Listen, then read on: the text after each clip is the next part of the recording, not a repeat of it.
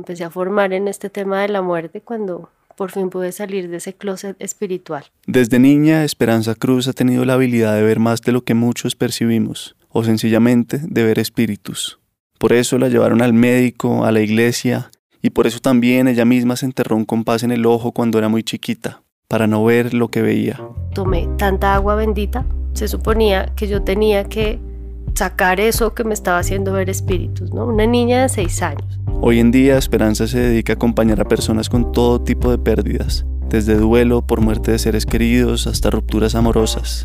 Hizo una maestría en tanatología, el estudio de lo relacionado con la muerte. Cuando yo escuché tanatología, es como si hubiese abierto algo en mi pecho y como que esa palabra estaba dentro de mí. Hasta la fecha ha atendido a más de 2.000 personas en procesos de pérdida. No es por casualidad. Yo siempre digo, la cita la ponen desde allá, porque son ellos que muchas veces quieren hablar con el que quedó, ¿no? Bienvenidos al Topo, un podcast de entrevistas sobre temas en los que hay ignorancia, vergüenza o temor, con personas que tienen formas de vivir y pensar fascinantes.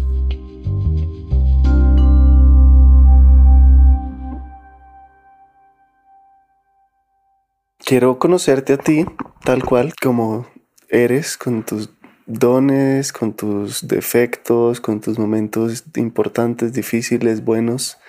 ¿Por dónde empezamos?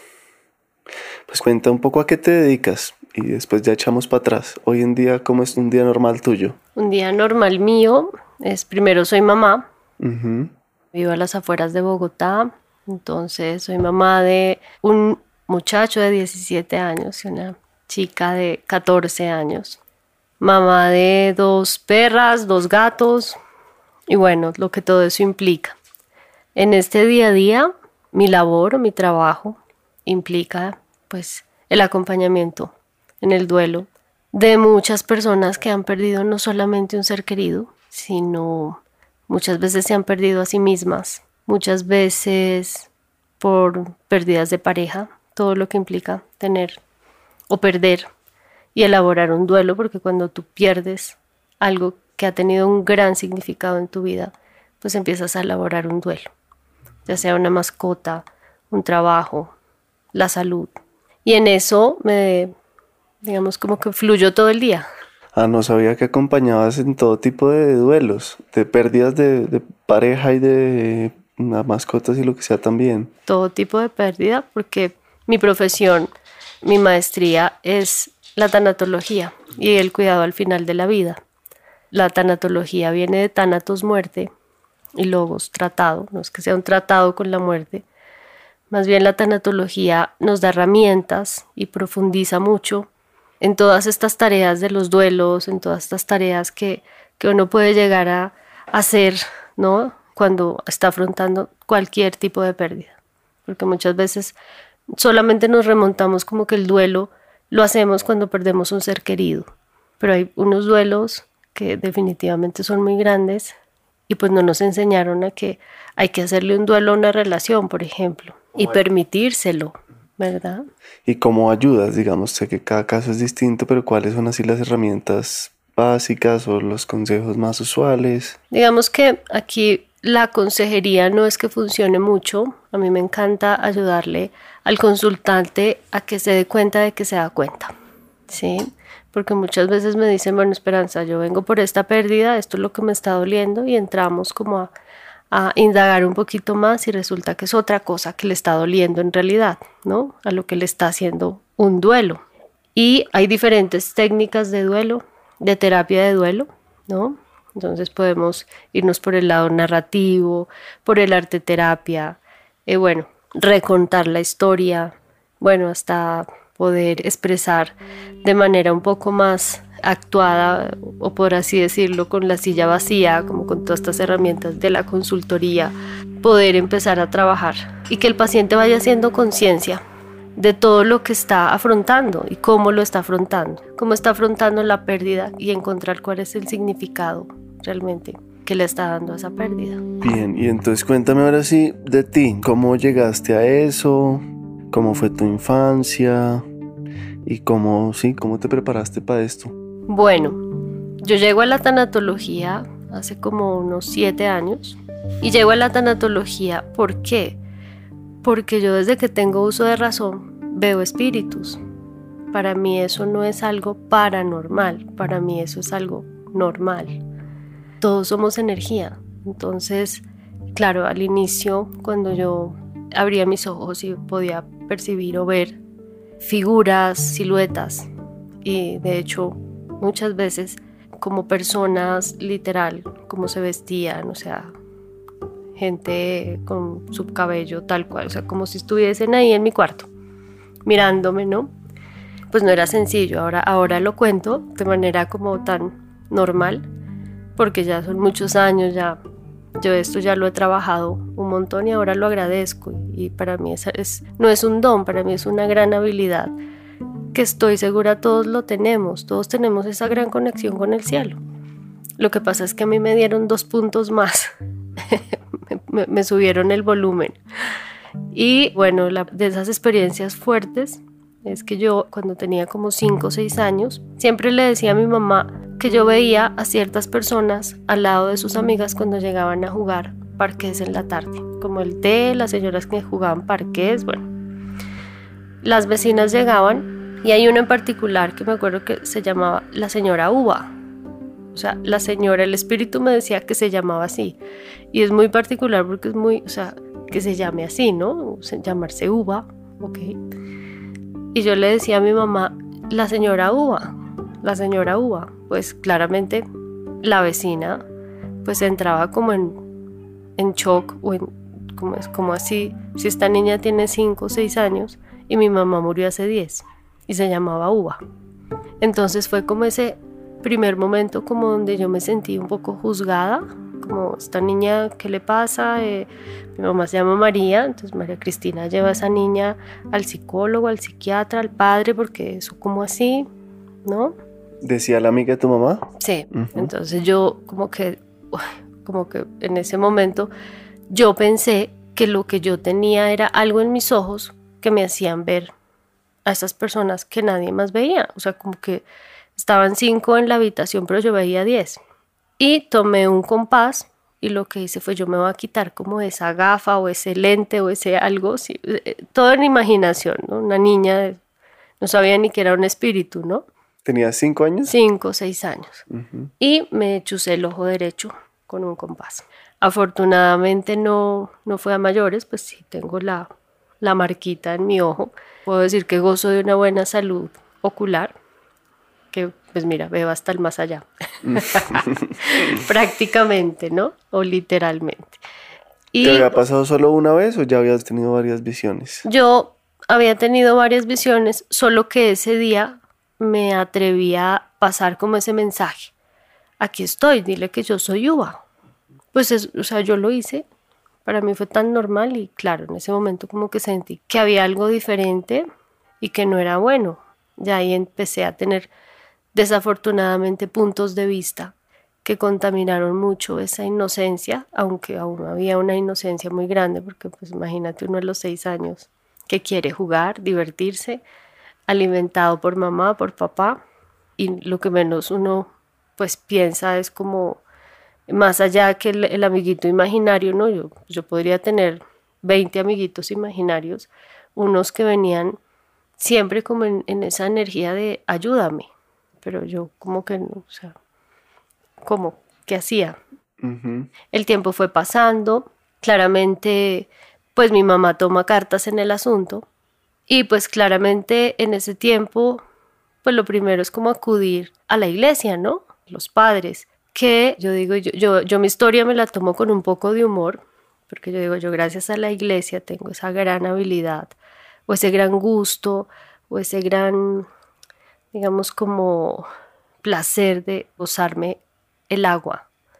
Yo me levanto y lo primero que tomo son tres vasos de agua, porque, mira, Miguel, tomé tanta agua bendita que eso es lo que le agradezco a la iglesia. Me daban agua bendita porque se suponía que yo tenía que como sacar eso que me estaba haciendo ver espíritus, ¿no? Una niña de seis años, o sea, mira, te pongo en el contexto de darle un litro de agua bendita a la niña todo el día. ¿Y eso era en dónde, digamos, y tu mamá qué hacía? ¿También muy católica o cómo, sí, cuál era el contexto? ¿Dónde creciste? ¿Qué hacían tus papás? ¿Cómo era tu casa? Bueno, en mi casa soy la menor de cinco mujeres. Mi papá trabajaba en ese momento en una empresa de maderas. Mi mamá era ama de casa, ¿no? Mis hermanas, pues ya digamos que cada una en su colegio, o sea, una familia muy tranquila. Yo no te puedo decir que era mi mamá totalmente religiosa o con una familia sumamente religiosa, no. Pero pues cuando empiezan a suceder estas cosas, pues ella acude a la religión, ¿no? Un barrio normal en Bogotá, clase media, o sea, vivíamos tranquilos, no nos faltaba nada. Yo gozaba de un de jugar en la sala, de jugar. Yo gozaba de una infancia muy bonita claramente, con esta dosis de visiones que tenía, que pues no, no era sencillo. Tomé mucha agua bendita, me hicieron muchas como de ir a misa y esto, y pues yo no dejaba de ver, yo creo que llegué a un punto donde antes veía más, y pues, o sea, y ahí como que qué, ¿no? Empiezo a crecer, nueve años, mi, mi abuela materna fallece, y fallece en mi casa, mi abuela vivía con nosotros, y yo estaba en el colegio, yo realmente salí como al descanso, yo estuve en un colegio muy grande y bueno, en, un jardín vi a mi abuela que vino y se despidió de mí. Como a las dos horas llegó mi hermana por mí, como, sí, mi abuela ya se vino a despedirse de mí, ya está muy bien. ¿No? ¿Había muerto ese mismo día? Había muerto ese mismo día. ¿no? Y yo estaba en la clase, estaba en el colegio. Y digamos que ahí ya empiezo yo a, a ver un poco más de cerca lo que es tener que vivir la muerte en casa, ¿no? El duelo, eh, que me duela que alguien no esté, ¿no? Porque era la abuelita que llegaba, yo me acuerdo las once que hacía mi abuela, era una cosa maravillosa, o sea, la comida era todo alrededor de la comida, era una cosa deliciosa, me nutría mucho. Y empezar a, a, vivir este tema del, del duelo ya, de, de la muerte en familia, pues claramente como que me enseñó a ver qué era un ritual de despedida. En ese tiempo mi mamá eligió que se velara a mi abuela en la sala de la casa o en un salón que había muy grande. Y ahí yo empecé como a comprender este tema un poco más de la muerte, de que moría el cuerpo, pero yo podía ver a mi abuela subiendo y bajando la escalera. O, o como muy cómoda de que fuera tal persona y como como que no se sentía a gusto que estuvieran otras personas en el velorio. Como a, tu abuela no le gustaba que estuvieran ciertas personas en el velorio. Exactamente. ¿Y tú la veías a ella como molesta por eso? Sí, la veía como seria, no molesta, pero como sí, es como que ¿por qué están acá? ¿Y tú cuando dices que veías a tu abuela es tal cual ella su figura o es como una energía o unos rasgos? A ella la veía tal cual era porque el espíritu, todos tenemos una impresión de lo que somos aquí físicamente, ¿sí? Tú cierras tus ojos y, como si, te pongo a hacer un ejercicio de descríbeme cómo eres tú, me dices, este, mi cabello, mi nariz es así, ¿no? El espíritu siempre tiene esa impresión, lo que aprendí luego, que fueron ellos que me enseñaron, todos tenemos una impresión magnética y eléctrica del cuerpo el espíritu cuando sale del cuerpo se lleva eso y eso es lo que utilizan ellos para mostrarnos cómo eran acá, es decir, a un medium o a una persona que tiene estas habilidades, para decir, mira, yo tenía este cabello, dile que yo tenía bigote, yo utilizaba esto, me gustaba esto, y ahí es donde puedo decir, se caracterizaba de esta manera. Es la manera como ellos me han explicado esto porque yo, yo te digo, yo, yo esto no lo aprendí ni con un curso, ni con, o sea, mucha de la información que ellos me han dado ha sido así, empírico, o sea, es algo orgánico. No puedo decir claramente, yo me he formado porque siempre estuve muy inquieta en este tema, pero eso sí, me empecé a formar en este tema de la muerte cuando por fin pude salir de ese closet espiritual. ¿Qué fue cuando? Cuando ya tenía una carrera, yo estudié administración financiera, trabajaba normal y pues claramente era una administradora frustrada porque no era sencillo estar en un lugar donde podía percibir todo tipo de energías y muchas veces tenerme que quedar callada porque pues porque eso no estaba bien visto, ¿no? Nunca quise estudiar psicología porque también tuve como experiencias un poco fuertes con los psicólogos, porque pues claramente yo tenía problemas psiquiátricos o qué sé yo, y nadie me quiso como acompañar en ese proceso y como que los mismos psicólogos dejaban, me dejaban a mitad de camino, precisamente porque no tenían como esas herramientas cuando yo ya les daba cosas muy contundentes, claramente acerca de su vida. Y pues se sentían como confrontados entonces. Entonces yo dije, bueno, si es la psicología, entonces no me llena, prefiero irme por los números. Y estando en un banco, un día salí a pagar un recibo porque dije, bueno, tengo que salir. Yo realmente estaba, imagínate, 23, 24 años, con una profesión, con un futuro tal vez brillante, pero absolutamente frustrada. O sea, yo decía, ¿qué es esto? Si, es, si esto es empezando mi vida, no puedo creerlo. No puedo creer que esto tenga que ser así. El trabajo en un banco. El trabajo, yo salía a pagar el recibo a un banco y en la fila, te cuento esto es para que, digamos, tengas un poquito claro cómo fue que salí de ese closet espiritual. Claramente, pues, tú haces la fila del banco, estás normal. Llega un espíritu, era el espíritu de un hombre, él me mostraba unas flores como eran como unos cartuchos blancos, era una flor muy linda, Realmente ese día yo sentí que me iba a desmayar, se me iba a salir el corazón, o sea, yo miraba la blusa y el corazón literal.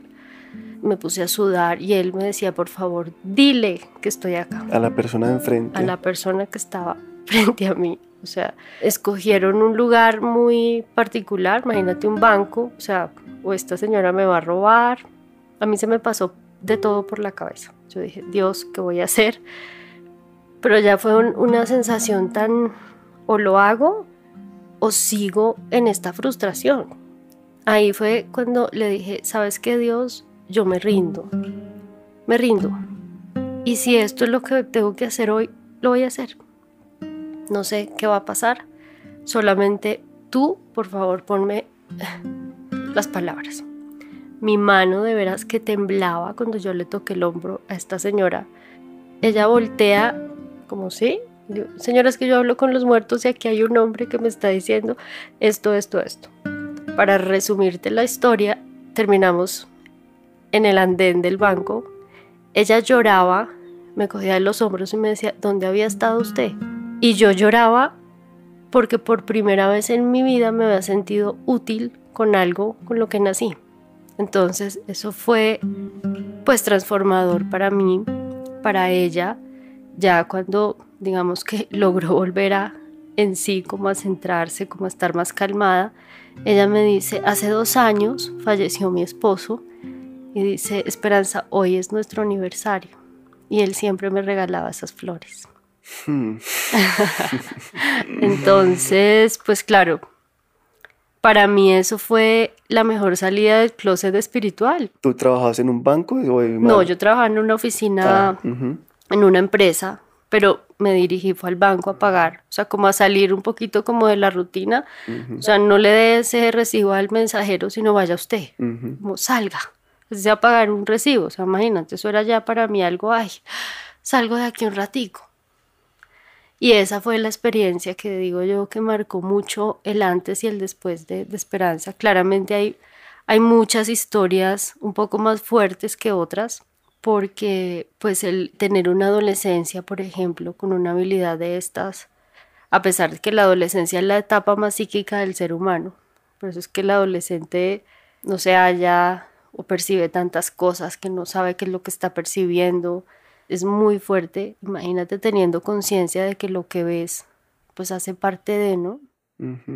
Creo yo que los mismos espíritus me ayudaron a mí a no tomar un camino por drogas, porque veía tal vez la cantidad de entidades que hay al lado de una persona que está consumiendo drogas, ¿no? Y sí, me ayudaron a, a vivir esto de otra manera. Claro, yo en ese momento de adolescente, pues yo realmente lo que pensaba es que yo había nacido con una enfermedad o que era algo así como un poco maldita.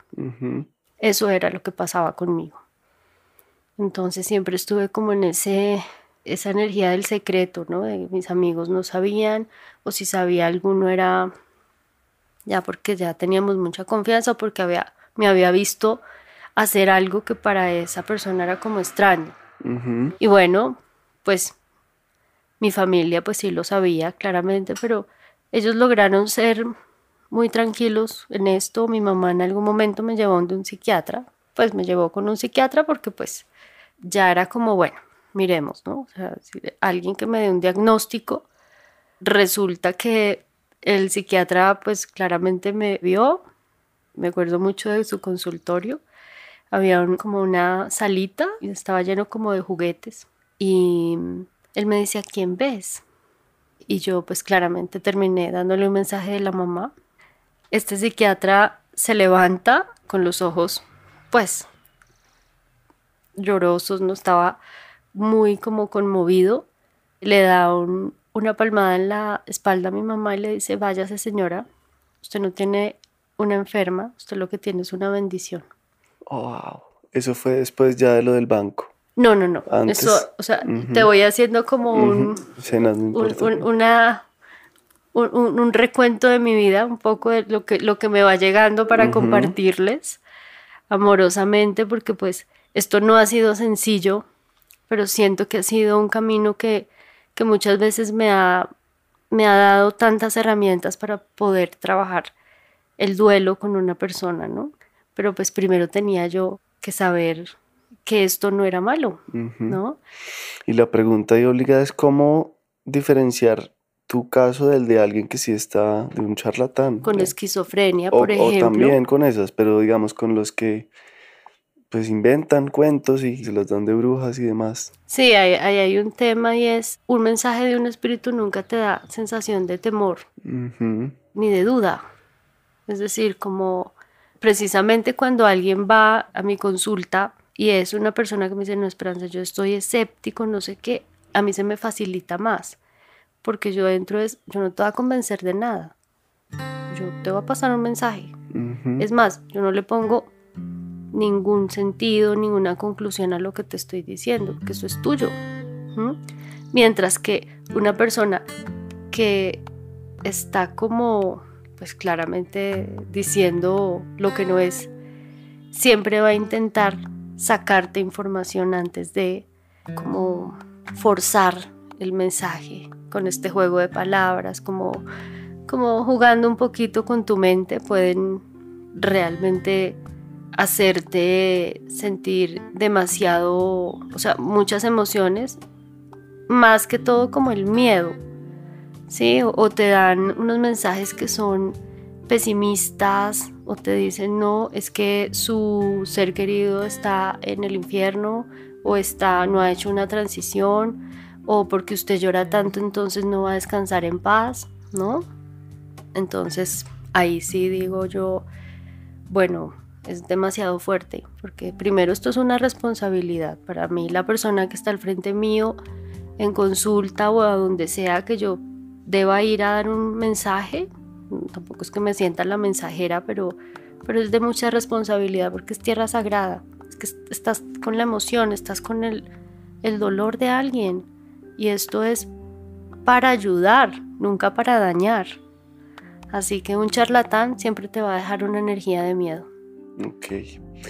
Bien, no, sígueme contando así lo que te vaya y bueno, El tema de, la, de, la, de, las enfermedades psiquiátricas, ¿no? Porque muchas de las personas que tienen esquizofrenia, digamos que he podido percibir que en algún momento, en algún instante, han tenido estabilidad, pero se desbordaron, o algunos también no les dieron un buen manejo y hoy en día están consumiendo pues medicina, ¿no?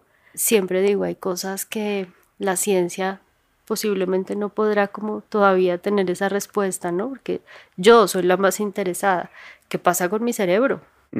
Cuando todo esto, o sea, yo por qué veo lo que veo. Y quedas concluido. Ya ahora como que los científicos dicen, bueno, esperanza es un fenómeno. Bueno, estudie los fenómenos. no molesta la palabra, pero estudielos. Claramente la sensibilidad, las experiencias cercanas a la muerte, ya por lo menos se habla un poco más del tema, todo este tema de las medicinas ancestrales que también ¿por qué te hacen ver lo que ves? Porque es que nadie te lo está contando, eres tú el que entra en ese viaje astral tan bonito, es porque hay algo más allá de este cuerpo físico. Entonces, digamos que hoy en día me siento más abrigada, con un poco más de soporte en cuanto al trabajo que hago, porque tal vez esto hace 20 años pues era como muy, sí, el voz a voz, pero cuidado porque de pronto ese espiritismo o quién sabe, ¿no? Pensaban que me iban a encontrar con un turbante y una bola de cristal y les iba a leer el futuro, ¿no? Pues de eso, sí, sígueme contando cómo como que te profesionalizaste, cómo pasaste entonces de esa escena en el banco, te saliste de, la empresa donde trabajabas o qué pasó ahí. Sí, salí de, de la empresa, claramente llegué a decirle a mi familia, bueno, en ese momento ya me había acabado de casar, a decirle a mi esposo, oye, voy a trabajar con el cielo. Y es como que, ¿qué? No. O sea... ¿Tu esposo qué hacía? Mi esposo es contador, trabaja en todos temas de finanzas, eh, inversiones y bueno. Y pues imagínate, o sea, la mente matemática, como así, estamos construyendo un hogar, espérate porque como, ¿qué pasó? Hay algo muy especial que él me dice y es, bueno, Tal vez yo no creo en eso que tú ves, pero creo en ti. Yo diría que él empezó como a hacer un, diría, estará estresada, está cansada, apoyémosla, ¿no? Apoyémosla, ¿no? Entonces empecé a, a explorar un poco si habían personas que si veían lo mismo. Me encontré con personas que trabajan con ángeles. Y sí, o sea, yo empecé como a encontrarme con gente que como esta gente que decían como que los raros, pero no tan raros, como que yo me sentía como, ay, oye, sí hay, esto sí hay, qué rico. Pues llegué a un punto donde abrí mi consultorio en un estudio que teníamos en mi apartamento. La camilla era un colchón inflable. Eso fue, yo, yo cuento esto con tanto amor porque fue el inicio, o sea, fue, y me sentaba como en un puff de zapatos chiquitín y yo acostaba al paciente ahí. Yo lo acostaba porque yo decía, dentro de lo poquito que había logrado aprender cómo de manejar este tema energético, el equilibrio de chakras, ya teniendo yo esta habilidad de poder ver cómo brilla un chakra, de qué tamaño es, pues yo dije, bueno, yo acuesto al paciente y bueno, y empezaba yo a hacer una canalización y así empecé. ¿Intuitivamente o qué te guiaba? Me guiaban mucho, digamos que yo había tomado como unas clases de terapia con ángeles, de porque pues imagínate, administradora, o sea, nada que ver con el tema. Pero siempre fui muy, guiada a decir la palabra como indicada. Siempre me he caracterizado por querer que la persona que entra a mi consultorio salga un poquito mejor. Y eso desde el inicio. Pues esto fue creciendo, fue creciendo, fue creciendo hasta cuando ya tuve la posibilidad de alquilar un consultorio en la 85 en Bogotá, donde ya tenía una agenda, ya luego esto creció tanto, donde ya busqué tener un centro holístico en Bogotá, muchísima gente, o sea, esto fue un voz a voz. Voz a voz, sí. Voz a voz, pues porque son los pacientes los que la gente, es, es tu mejor mercado, o sea, cuando tú tienes una experiencia con una persona, pues tú sabes, tú sabes que sabes. Por eso yo digo, es que a ti no es que te engañen, tú en parte te estás engañando, porque tú sabes que sabes, tú sabes que esa persona no te está diciendo cosas o no, no está llegando a un punto de como de sanarte. Por eso, para mí, la mejor respuesta fue el voz a voz. Y ahí yo dije, bueno, caramba, tengo que empezar a, estudiar este tema. Claramente, pues lo mío es la muerte. Siempre quise indagar mucho el hecho de, la muerte, del buen morir, porque mi mamá yo creo que empíricamente acompañó a muchos tíos, a mi abuela, a mis abuelos, todos llegaban a una alcoba de, de la casa a tener su cuidado paliativo ahí, o sea, y mi mamá era empíricamente la mejor enfermera. Y yo vi mucha gente entrar caminando y salir, pues, literal, ya en un aspecto muy fuerte y los que no, pues ya fallecieron en mi casa. ¿Cómo así entrar caminando? ¿Entraban? O sea, entraban bien, con un diagnóstico, mi mamá los acogía y pues ya en un cuidado paliativo, donde por ejemplo un cáncer, donde tú estás, no sé, gordito, perfecto y terminar en huesitos, ¿no? Eh, yo tuve que ver eso mucho tiempo y siempre como que esa, o sea, siempre a mí la muerte me... Pero me quedé ahí con la duda, ¿tú recibía pacientes que ya tenían alguna enfermedad? Un diagnóstico, familia, ¿no? Tías, eh, mi propia abuela. Entonces siempre como que mi mamá muy amorosa recibía pues a la familia que tal vez sentía como que María me va a ayudar y me va, me va a coger. Y mi mamá con ese amor, venga, yo lo cuido, que yo digo, eso no tiene precio. Porque claramente un paciente que, que llega con un diagnóstico y ya, yo digo paciente, ¿no? Pero pues era mi familia. Y ves en ese proceso donde ya pues casi que ni la morfina le funciona. Yo, yo crecí en ese entorno, que fue maravilloso porque mi mamá sí que me ha enseñado del cuidado y la paciencia y el, e, e, ese tejido que, se va haciendo con el paciente en cuidado paliativo es precioso. Entonces yo dije, ok, voy a, pues tengo que estudiar esto, a estudiar algo con la muerte. Y en ese momento tuve la posibilidad de ir a México y me encuentro con un mundo donde la muerte se celebra, donde y yo dije, bueno, aquí debe haber algo. Ahí es donde conozco la palabra tanatología, que cuando yo escuché tanatología es como si hubiese abierto algo en mi pecho y como que esa palabra estaba dentro de mí. Empecé a, estudiar, a ser un coach tanatológico y de vida, tomar muchos cursos de tanatología, de duelo, pero a mí siempre me faltaba un poquito. Bueno, yo iba trabajando con pacientes ya un poco más enfatizada en en duelo por pérdida de ser querido, porque pues yo soy tanatóloga, pero digamos que el plus que yo le doy a mi sesión con todo el respeto es poder hacer esa conexión, la primera cita con ese ser que se fue, para que tu duelo tome otro sentido. ¿Cómo es eso, digamos? ¿Cómo arrancas una sesión? Cuando empecé a atender pacientes como tal, consultantes, yo le dije a Dios, listo, yo voy a hacer esto. Es un trabajo, ahora usted va a ser mi jefe todo bien. Pero para mí es muy importante como tener esa aprobación del cielo. Yo digo que toda persona que llega a mí, digamos a mi consulta, no es por casualidad.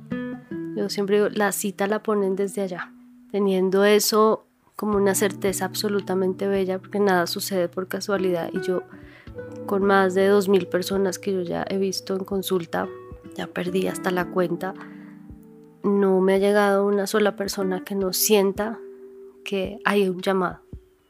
Y eso para mí es tan importante, tan importante porque son ellos que muchas veces quieren hablar con el que quedó, ¿no? Siempre estamos aquí, quiero hablar con él, pero ellos también quieren decir, bueno, voy a hacer una conversación sanadora para poderte ayudar a ti también. Y bueno, es el duelo es tan único, el duelo es como la huella, aunque es un tema universal, el duelo es individual. Entonces ninguna consulta con Esperanza Cruz es igual, nunca. Así estemos haciendo un proceso de duelo con una persona que se van como cinco, seis citas más o menos, mientras que van pasando los meses y elaborando un poco, transformando el pasar de estas etapas. Pero la mayoría de veces, como te digo, la primera sesión sí intento abrirme mucho, abrir muchísimo esa cabina, ese micrófono al otro lado para que sea ese ser que falleció el que pueda expresar muchas cosas. Y eso hace un cambio enorme. Lo he podido reconocer. Tengo mucha gente que me dice esperanza. Había tenido ya muchas citas con el psicólogo, con los médicos, con el psiquiatra. Pero realmente hacer esa conexión, darme cuenta de que me doy cuenta, me hizo tomar conciencia y tomar un punto de partida muy diferente en donde puedo ver la muerte, el trascender de otra manera, los apegos, que esos son míos, y el cómo el amor nunca muere. Y ahí es donde el consultante, el paciente en este caso, se compromete a hacer un duelo digno. Porque esto, como yo le digo a un papá, a una mamá que perdió un hijo, te va a doler toda la vida. No hay psicólogo, no hay medicina, no hay psiquiatra, no es religión que te vaya a quitar el dolor. Ahora, lo que sí puedes ir transformando es la manera en cómo vas a vivir con lo que tienes. Y lo que tienes es muchas herramientas para que esto no se convierta en sufrimiento. ahí es donde vienen pues todas esas técnicas que aprendí cuando elegí irme a España a hacer la maestría con la Asociación Española de Tanatología en la Universidad de Canarias en Tenerife. Después de lo de México hiciste un coaching y después... Después, donde tuve pues la posibilidad de, claro, ahondar en todos estos autores, hacer prácticas literal de día, de noche, estudiando la muerte, la muerte en el arte, la muerte en la medicina, la ciencia, la muerte en la psicología, Freud, todo. Y ahí ya pude decir, ok, esta es mi pasión. Y bueno, eso es lo que hago, pero siempre digo, mis mayores maestros son los pacientes. No hay una maestría que a mí me diga, Esperanza, te voy a llenar de todo este conocimiento cuando la maestría que yo tengo frente a mí todos los días es esa persona que viene a decirme, he perdido, he perdido a alguien. Ellos son los maestros. Una persona en duelo para mí es un maestro. ¿Y qué es un duelo digno? Que lo mencionaste ahí de rapidez. Para mí vivir un duelo digno es que no acabes con tu integridad, que no tengas que vivir esto de rodillas, que no se te olvide que tú eres merecedor, que puedes volver a reír, que no necesitas vivir desde ese sentimiento que corroe tanto que es la culpa, que a todos nos da culpa, que es absolutamente normal, porque en el duelo es muy normal escuchar el hubiera y si yo hubiera hecho, y si no hubiera hecho, y si hubiese llevado, y si no lo hubiese llevado, si hubiese dicho, si no, él hubiera, y él hubiera que lleva a la culpa. Y si podríamos expresar las energías como con colores, o si en algún momento las energías se pudiesen empezar, la energía de la culpa es igual de densa a la energía de la venganza. Entonces, pues imagínate lo que hace. Es una venganza con uno mismo. ¿Qué pasa cuando uno no resuelve, no hace un duelo? Yo lo digo tan general, es como poder ver una persona que ande con un enojo en la calle, pitando, echándole el carro a todo el mundo encima. Uno dice, ahí hay un duelo que no está resuelto, porque cuando la carretilla va vacía hace más bulla, ¿no? Entonces, esto es así de sencillo. Lo de la carretilla vacía es que un vacío, dices, ¿O te refieres a tener un vacío? A tener un vacío. Cuando hay una persona que es muy ruidosa y hace mucha bulla, mucha bulla, y eh, digo yo bulla en el sentido de, de enojo, de, de estar criticando, de estar ahí es cuando uno dice, hay mucho vacío y necesita estar moviendo o expresando muchas cosas, agrediendo al otro. Entonces, si te das cuenta, los duelos no resueltos nos llevan una de dos, o enfermedades, porque todo eso lo llevamos al cuerpo, con emociones o enfermedades psiquiátricas, entonces ya la depresión, que hace parte del duelo, es una de las etapas del duelo, pero no tienes que vivir en depresión toda la vida, ¿sí? ¿Y qué herramientas así en abstracto para ayudar a todo el mundo en todos esos duelos? Dios. Sobre todo, no sé, en los amorosos, que de pronto son así como más frecuentes y uno no los equipara tanto con un duelo y sí, de pronto como que cree que son distintos, pero es otra pérdida y es, muy otra dolorosa. pérdida porque pues cuando tú dices, bueno, es que ahí es tan diferente, Miguel, que uno dice, una cosa es que te echen, otra cosa es que tú eches y otra cosa es que los dos digamos no más. Ahí ya son tres duelos de manera como distinta porque el significado va a ser muy, pues, va a ser diferente. Total. Cuando tú dices, es que literal me echaron, pero no fue que me echaron, sino que hubo una infidelidad, pues tú qué te sientes? Terrible, esa tusa va a ser terrible porque como así, o sea, cuando tú eres el infiel, por ejemplo, entonces eso ahí ya empieza un montón de ramas, ¿no? Pues yo, yo digo, lo importante es tener relaciones conscientes y a veces es más importante tener conversaciones incómodas que te haga tener relaciones cómodas y el poder decir no me gusta, pues, ¿no? O sea, no me siento bien, estoy que no nos enseñaron a eso, ¿me entiendes? Nos enseñaron a poseer, a, eh, esta es mi novia, este es mi novio, esto es mío, no, pues no, terrible. Pero cuando tú haces una, un proceso de duelo con pérdida de pareja, primero encontrarte en el punto en el que estás te echaron, no te echaron, fue por mutuo acuerdo. Y si no, pues bueno, hay que empezar a trabajar con eso que llamamos la tusa, empezar a terminarle a la tusa, ¿sí? Porque yo, porque estoy llorando? Porque me dejaron, por ego, porque siento que me voy a morir sin. Entonces ahí uno empieza a entrar en un montón de capitas, como esas capitas de la cebolla, a decir, bueno, hay un tema de abandono. Entonces entremos a ver desde ese punto de un abandono tal vez de papá y donde estás buscando, pues que la pareja se convierta en un padre. Y resulta que en ese momento tu pareja no quería ser tu papá, quería ser tu pareja. Entonces eso es un universo. Pero claramente se hace un duelo. Tareas del duelo, bueno, las primeras, entonces muy de Warden, que es el autor que escribió las tareas del duelo. La primera es reconocer la pérdida.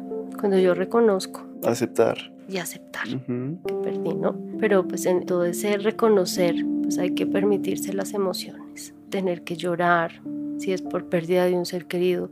Saber que tus lágrimas no van a cortar con ese flujo bendito y armonioso de la transición de tu ser querido. Tú lloras porque te duele, el duelo duele. Y siempre digo, las, las lágrimas caen hacia abajo, hacia el corazón. Es divino. Limpian las ventanas de ese corazón que está afligido. Hay que llorar. El punto es, si sientes que te estás quedando en el llanto, busca ayuda. Busca ayuda. Hay herramientas maravillosas. Mira, este canal de comunicación. Esto es una información grandiosa para saber que uno no tiene que vivir un duelo solo. No todos los duelos necesitan acompañamiento, pero hay unos que sí nos sobrepasan y hacen que posiblemente cambiemos, pues es decir, como que nos ceguemos y pensemos que no hay salida. Y sí hay salida, porque hay mucha gente que ha vivido cosas posiblemente hasta peores que tú, ¿no? Ha salido. Y ha salido. Ha hecho una transición. Mm, cuéntame, no sé, ¿qué retos ha habido en este trabajo? Que es difícil, a veces te cansas, a veces dudas de ti misma. Sí, ¿qué desafíos has tenido? Yo creo que el, gran desafío es poder salir un poco como de esos puntos de vista, no dejar que los puntos de vista de la gente te toquen, ¿no? Eh, y esto yo lo digo como con la gente que es muy famosa, ¿no? Que hacen algo y entonces hay quien los critican y los destrozan pues con este tema imagínate. Yo para muchos soy el demonio. Mm, ¿Para quiénes? ¿Qué te ha pasado? Pues temas como eh, cuestiones de religioso, ¿no?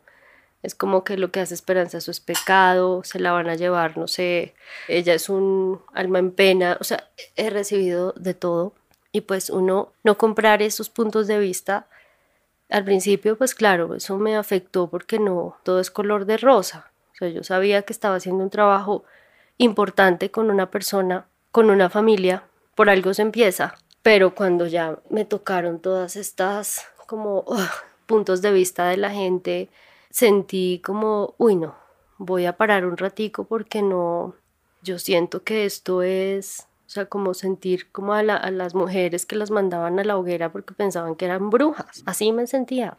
Sin embargo, la confianza en lo que yo hago de una u otra manera yo tengo muchas visiones pues para mí misma, como que me corrigen, que me permiten sentir o que me mandan esas lecciones de cuando pare, es eso. Pero sí, o sea, sobre todo la sociedad que te destroza. Gente que uno dice quieren tener lo mismo o hacer lo mismo, entonces hasta ponen, o sea, quisieran llamarse como tú, como decir eh, una publicidad engañosa.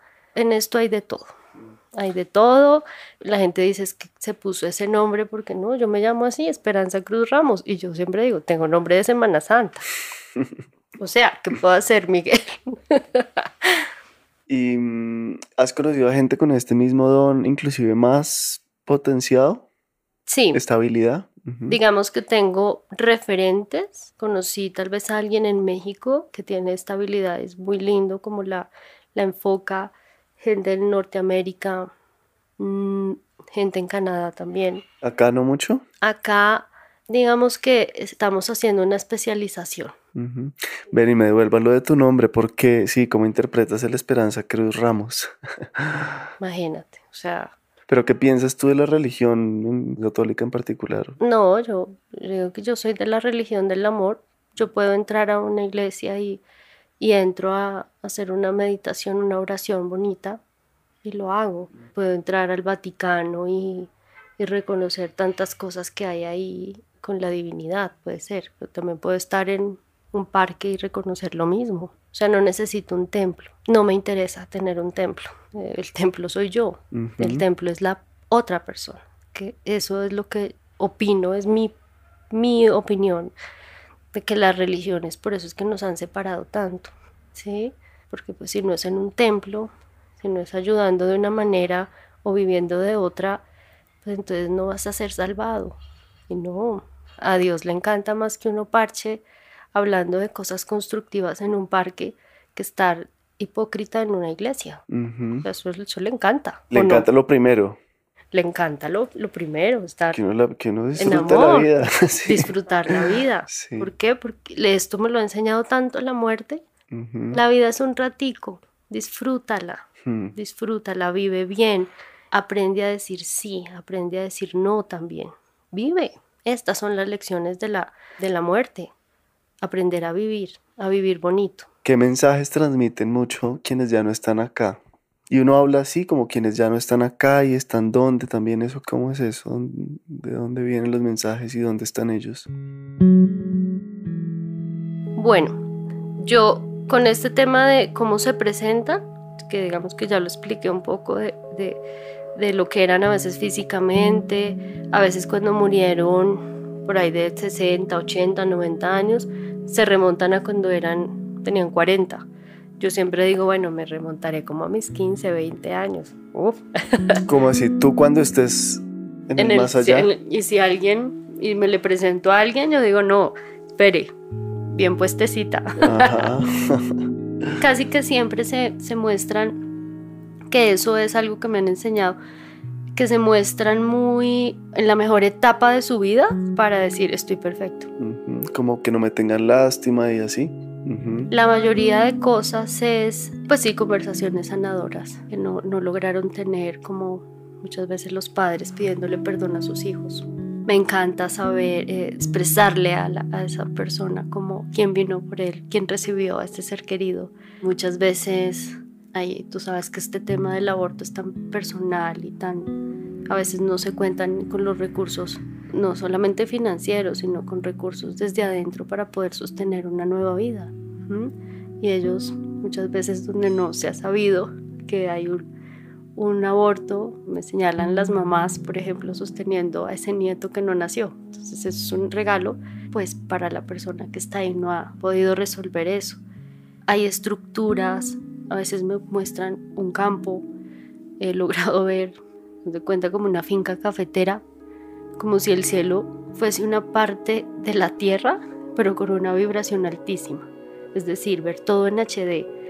El mar se ve impresionante. Eh, o sea, yo sí puedo decir, tú vas a un lugar donde hay estructuras, es un lugar donde hay vida. ¿Mm? A que no he visto comer a nadie, no, yo no he visto comer que, que la hamburguesa, que la manzana, no todo es, es como que es menos material, ok. Exacto, como que no, yo no puedo decir, no, es que se alimentan, se alimentan de energía porque al fin y al cabo todos somos energía. Pero que yo haya dicho, oye, es que yo vi a tu mamá comiéndose una manzana, pues hasta el momento no, eso no lo he visto. No puedo ir más allá de lo que he visto porque habrán muchos mediums, muchos canalizadores que me puedan decir, esperanza, es que yo veo esto así. Yo no lo he visto. Yo no puedo decir ni más ni menos porque eso sería entrar como en, pues a, decir mentiras. Y esto, esto es una responsabilidad muy grande y, la energía de la mentira no la quiero llevar. No me interesa. Sí, no, no me interesa. wow. no, estoy como impresionado porque es que son cosas que uno medio intuye, pero sí, por algún motivo como que no nos las han enseñado, no nos han dicho que es posible, que tiene sentido, pero pues tiene todo el sentido. Y lo puedo decir pues por lo que me transmitiste desde mi papá, que fue así, fue lo que él me hubiera dicho, puras cosas como en buena onda, como sin asustarme. vive, mi amor, vive, porque es que un papá que te va a dar, eh, son los mejores. O sea, no hay un fan más importante para uno que sus padres. Te van a decir, dale, con mm. toda, yo te apoyo, te sostengo, eso es muy lindo. Mm. Pero un mensaje mm. de miedo no, no, jamás. ¿Qué más? Porque cuando hay un mensaje de miedo, ahí es donde yo puedo tener en cuenta que ese espíritu no se quiere ir y hay, hay una fase donde pues también hay que decirlo, no sabe que no tiene cuerpo, por ejemplo. ¿Cómo, cómo así? ¿Cómo es eso? Eh, eso me lo he encontrado mucho en las calles. Mm, te voy a contar un caso, me sucedió. Íbamos con mi esposo, él iba manejando por la autopista, yo iba a las afueras de Bogotá y yo, mejor, yo grité, lo vas a coger. Claro, mi esposo frena por el, el grito que yo le di. Imagínate, venían más carros atrás, o sea, no sé por qué no hubo ahí un accidente terrible. Claramente el enojo de mi esposo como, ¿qué te pasa? O sea, no, yo vi a un hombre pasar y luego otra vez volví y lo vi pasar. Pero ya lo vi pasar que se, pues sí, pasó entre los carros, o sea, se Lo atravesó. lo atravesó. Yo dije, no puede ser esto, esto no, o sea, porque ya es una cosa que me está afectando, digamos, como de que no, no, no, o sea, puedo ocasionar accidentes, puedo, ¿no? Bueno, seguí, ya como que me calmé y dije, bueno, esto, esto por qué se da, ¿Qué, es- qué es lo que está pasando acá? Claramente él, porque lo veía haciendo lo mismo, o sea, repita y repita y repita la misma escena. Sea, Varios no días salía. al mismo personaje. De ahí no salía. Tuve que parar a los días en ese mismo lugar. Y yo le dije, ¿quién eres? ¿Mm? Y lo que me expresó es que él no sabía porque él iba pasando esa avenida y se quedó ahí atrapado. Me puse a indagar la autopista de las afueras como entre Chía y Cajicá, en varias universidades, y ahí había un accidente. Hubo un accidente de un peatón, un muchacho. Claro, él fue atropellado, pero nunca supo que había salido de su cuerpo. Entonces, ¿qué es lo que pasa con esos espíritus o entidades? Pues que repiten la misma historia, el video. Es como yo iba haciendo esto, pero, o sea, literal es uno ver repitiendo todo lo mismo. Y es tan pesada y tan densa la energía que suelen haber muchos choques ahí.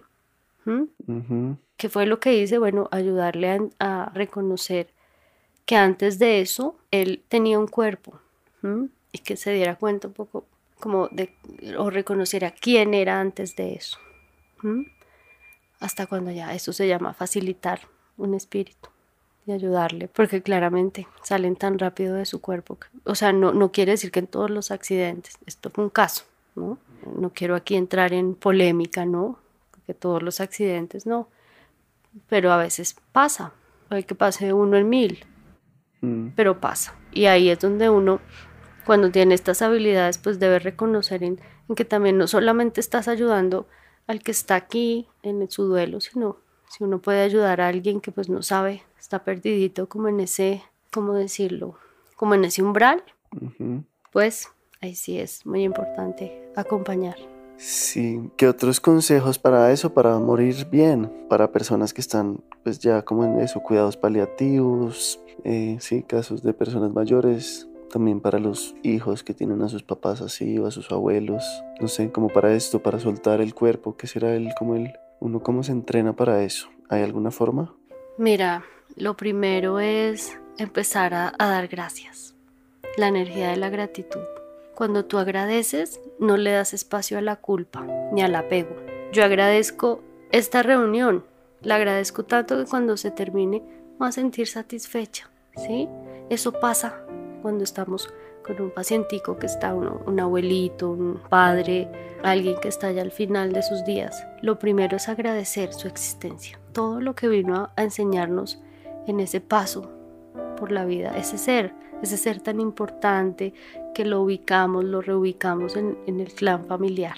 Trabajar si hay alguien que está apegado y dice, no, vamos a reanimar y super reanimar y vamos a lo que toque hacer para que mi papá o mi ser querido viva. Hay que empezar a, a identificar, pues, si somos nosotros los que realmente a veces como que no, no queremos que se vayan o si hay alguien en el sistema familiar que está evitando eso. Con el paciente yo creo que es muy importante que cada uno de sus familiares le den el permiso. No necesariamente tienes que hablarle así con palabras, eh, gritarle o darle un discurso, porque muchas veces no escuchan, pero sí con el lenguaje del alma, en una meditación, en una oración, decirle gracias porque ha sido la mejor contribución para mi familia. Si es un padre, si es una madre, un abuelo, una abuela, gracias porque eres mi ancestro, porque gracias a ti yo estoy aquí y voy a tratar de hacer un cambio en esas cosas que tal vez a ti no te funcionaron, pero que yo puedo hacerlas mejor sin sentir que es una carga. Sí es muy importante, porque en estos casos sí, sí me he dado cuenta mucho la, la energía del secreto. Entonces hay personas que pues abuelitos que pues tienen hijos fuera del matrimonio y nunca lo dijeron. Sí fue un caso que, que acompañé y pues, o sea, yo sí sentí que era eso. Ya es que no podía más, o sea, ya no tenía como, pero era una resistencia. Lo que hice fue escribir como otro hijo y de alguna manera con los ojos me respondía y sí, y empezamos a indagar y sí, él quedó en paz de que sus hijos ya todos estaban mayores. Se dieran cuenta que sí había otro hijo que nunca lo dijo y ya pudo partir en paz. Gracias. Siento que no, está mucho dicho y tiene todo el sentido. Es como que uno medio sabe esto y solo es acordarse. Sí, es recordar, es mm. no ponerle tanto tabú ni tanta cosa de que no, o sea, a ver, es que yo lo hablo de manera normal porque es, un hecho inevitable. Mm. Esto es lo que debemos normalizar, hablar de la muerte. Y no sé, alguna práctica que hagas tú o que en general también recomiendes a tus pacientes, no sé, pedirle perdón a los o comunicar más las cosas, o esa pregunta típica de qué es lo que más se arrepiente en la gente antes de morir. No sé, que muchos dirán cosas así. Muchos se arrepienten, yo creo que es de, de no haber vivido de haber guardado ese dinero literal debajo del colchón y no haber comido más. digo, yo en el sentido de, de darse un gusto. Se arrepienten de haber tenido tanto pensamiento de escasez con ellos mismos, porque el miedo a desapegarse, ¿no? muy importante hablar. Digo que a veces hablamos más con los extraños que con la persona que duerme con nosotros. Mm con los hijos. Y esto pues es muy importante porque dentro del duelo también hay un tema que es muy fuerte y es eh, las finanzas y el duelo. Muchas veces el doliente se queda como yo no sabía nada, si había un seguro, cuál era la clave, si tenías deudas, o sea, es como que se murió alguien que yo amo, con el que viví tanto tiempo, pero no sabía nada de ti y no se supone que somos un equipo. Entonces, esto es muy importante, hacer conciencia en eso. La vida es un ratico y la vida y la muerte están de la mano. Puedes estar escuchando esto mañana, ya, aquí estoy yo de cabina telefónica con mucho gusto, ¿no? O puedo ser yo la que me voy. Entonces, hacer conciencia de, de evitar dejarle tanto lío a nuestros seres queridos. Es que ya es mucho el vivir el duelo. Ahora, para dejar tanto lío, organicémonos, aprendamos a organizar las cosas, las cuentas, las deudas, porque a veces no pueden vivir el duelo los dolientes, porque hay que organizar una sucesión. Esperanza, gracias. Hacer conciencia. Gracias, gracias, qué lindo. Con mucho gusto.